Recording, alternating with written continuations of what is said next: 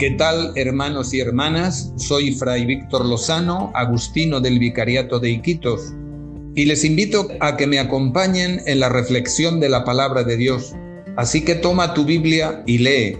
Hoy es fiesta de la Santísima Trinidad, la fiesta de Dios. El Evangelio que vamos a leer y reflexionar está tomado de Juan en el capítulo 3, versillos del 16 al 18.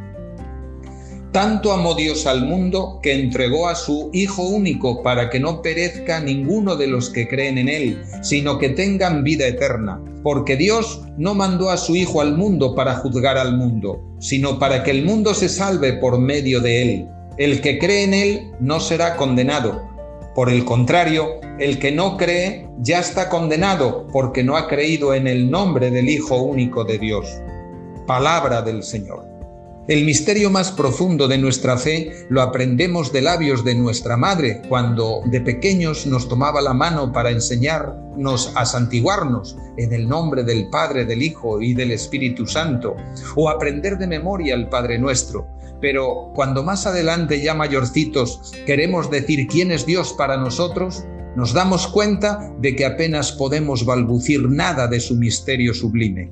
Pero para fortuna nuestra, el espíritu de la verdad que Jesús nos da es también espíritu de amor, y es el amor lo que nos ayuda a conocer a las personas en profundidad. Nadie conoce lo que no ama. Por eso, para comprender plenamente a Dios, más útil que saber cosas es amarlo y experimentar personalmente su paternidad. Tal experiencia de Dios dilata nuestro corazón, abriéndolo a la esperanza. Y esta esperanza no defrauda, porque el amor de Dios ha sido derramado en nuestros corazones por el Espíritu Santo que nos ha sido dado. El Dios de la Biblia, del Antiguo Testamento, se fue revelando poco a poco, progresivamente, a través de la creación en primer lugar, y después a través de la historia del pueblo elegido, Israel, pero alcanza su plena transparencia en el hombre Dios que es Jesús de Nazaret, palabra e imagen suya, hecha carne, hecho hombre. ¿Quién es Dios? Y Jesús nos contesta, Dios es Padre de los hombres, de todos los hombres, a quienes hace hijos suyos porque los ama. Dios es Hijo que se hace hombre para liberar a los humanos del pecado y congregarlos en una sola comunidad, en un solo pueblo, en una sola familia, esa familia de Dios que es la iglesia. Y Dios también es Espíritu Santo, don de amor que nos santifica y nos da la conciencia de nuestra adopción filial. Este es Dios uno y trino a la vez, en quien creemos. Al revelarnos Jesús el misterio trinitario, nos enseñó también con su palabra y ejemplo hablar a Dios con la familiaridad que se revela en el Padre nuestro y consiguientemente nos orientó al amor y a la fraternidad universales. Toda nuestra vida cristiana entonces es enteramente trinitaria y consiste en caminar hacia el Padre por medio de Cristo y de la mano del Espíritu de la verdad. Porque nadie va al Padre sino por mí, decía Jesús. Toda la vida cristiana es vida de filiación, vida adoptiva. Por Dios somos hijos de Dios, fruto gratuito del amor que Él nos tiene y derrama en nuestros corazones por el Espíritu.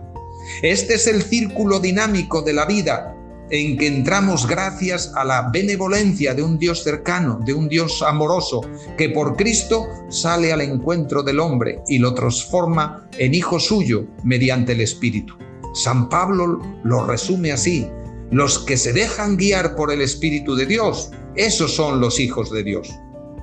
Somos guiados por el Espíritu de Jesús siempre que servimos a la verdad, siempre que servimos a la vida, a las relaciones sanas, a los derechos humanos, al amor y a la fraternidad, a la dignidad y liberación integral del hombre. Es en una palabra, siempre que servimos al reino de Dios, que como dice el Padre nuestro, es la voluntad de Dios en nuestra existencia personal, familiar o social. Desde el rincón en que te mueves entonces, desde el rincón en que vives, sea una oficina o la chacra, sea un aula o la sala de emergencias de un hospital, mientras sirvas al bien, a la verdad, al amor y a la justicia, es el Espíritu de Dios quien te guía, es el Espíritu quien te está haciendo hijo suyo y dándote conciencia de serlo. Ese es el signo visible de que Dios mora en ti como en su templo. La fiesta de la Santísima Trinidad nos adentra en el misterio de Dios, en el que se nos revela en su máxima cercanía.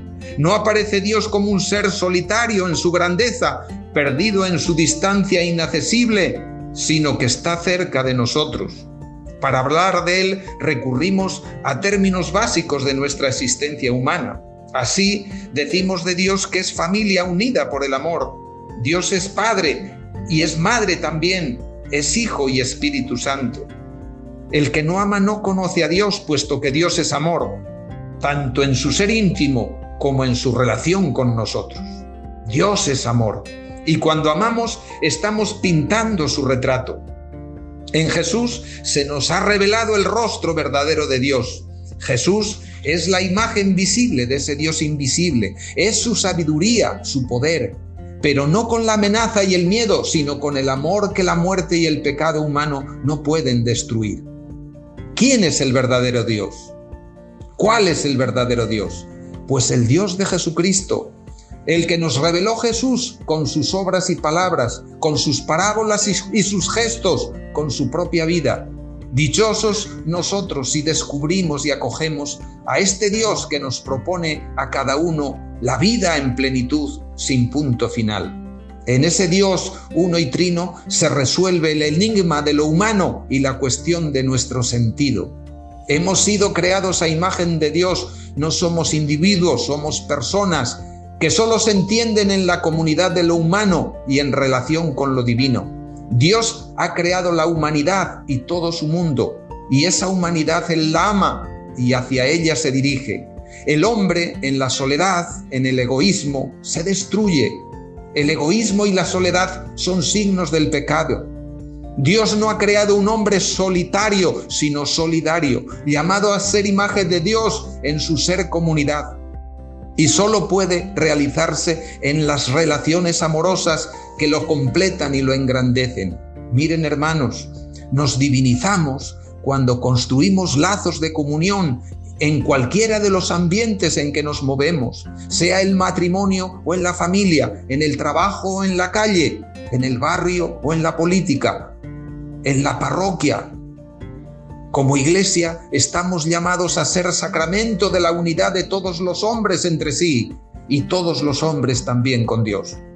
Hoy celebramos una fiesta cuyo contenido es el núcleo de nuestra fe, de tal modo que el credo en sus líneas esenciales está estructurado en torno a la Trinidad. Sin embargo, a Dios nadie le ha visto jamás, por tanto, jamás podremos saber quién es Dios en sí mismo. Solo Dios puede hablar de Dios tal como lo hizo Jesucristo, porque Él venía de junto a Él. Pero podemos conocer quién es Dios por lo que ha hecho a través de la historia en favor nuestro Creemos en Dios que es el Padre de cuyas manos amorosas hemos salido y a las que un día confiamos volver.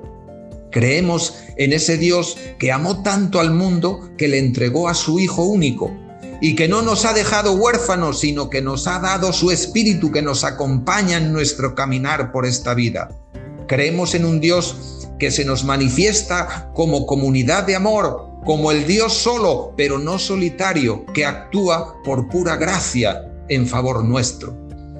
Si es un Dios que nos quiere, que se nos ha hecho cercano en su Hijo y que nos acompaña por su Espíritu, quizá todos habremos de sentirnos llamados a hacerlo presente en nuestra acogida de todos, tratando de conseguir que nadie se sienta excluido, que todos se sienten a la mesa de la fraternidad. Si es un Dios misterioso, Quizá todos haremos presente, le haremos presente, respetando el misterio de toda persona.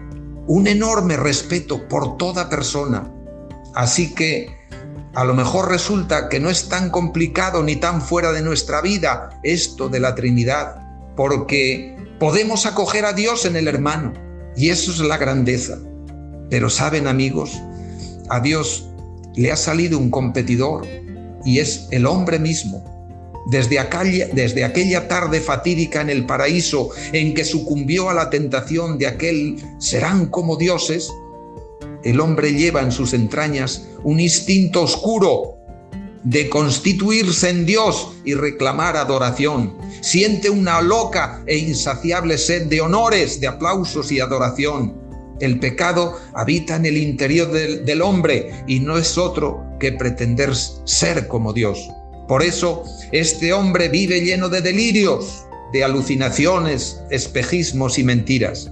Cuanta más gente domina, cree ser más dueño, cuando en realidad es más dependiente que nunca. El enemigo del hombre es su propia carne, decía San Francisco de Asís. Efectivamente, con su locura de grandeza, de sobresalir, de ser el primero por encima de todos, el hombre se castiga a sí mismo con envidias, impotencias, celos, preocupaciones, ansias imposibles, convirtiéndose en víctima para crear dominaciones, donde queda atrapado en su propia telaraña. El hombre explota al débil, pasa por encima de la justicia y de la misericordia, acumula bienes que jamás podrá gastar, pero quiere más y más. Es insensible al clamor de los pobres, amasa fortunas injustas o muy dudosas, y a menudo, cuando el pobre se hace rico, se convierte también en el peor explotador de otros pobres. En una palabra, el hombre es esclavo de sí mismo, necesita liberación. Es un idólatra y necesita redención. En el desierto del Sinaí, la antigua alianza sonaba así. Shema Israel, escucha Israel, no hay más Dios que Dios. El secreto de nuestra salvación es este, dejar que Dios sea Dios en nosotros y que nunca jamás nos fabriquemos ídolos, porque todos los ídolos exigen sacrificios humanos. Con el cierre del Concilio Vaticano II, Pablo VI dijo esto, escuchen, que Dios existe, que Dios es real, que es viviente, que es personal, que es providente, que es infinitamente bueno, que es nuestro creador, nuestra verdad, nuestra felicidad. De tal manera que el esfuerzo de clavar en Él la mirada y el corazón, eso que llamamos la contemplación, debe jerarquizar la inmensa pirámide de toda la actividad humana. Que tengan un buen día en familia. Tole ley. Toma y lee.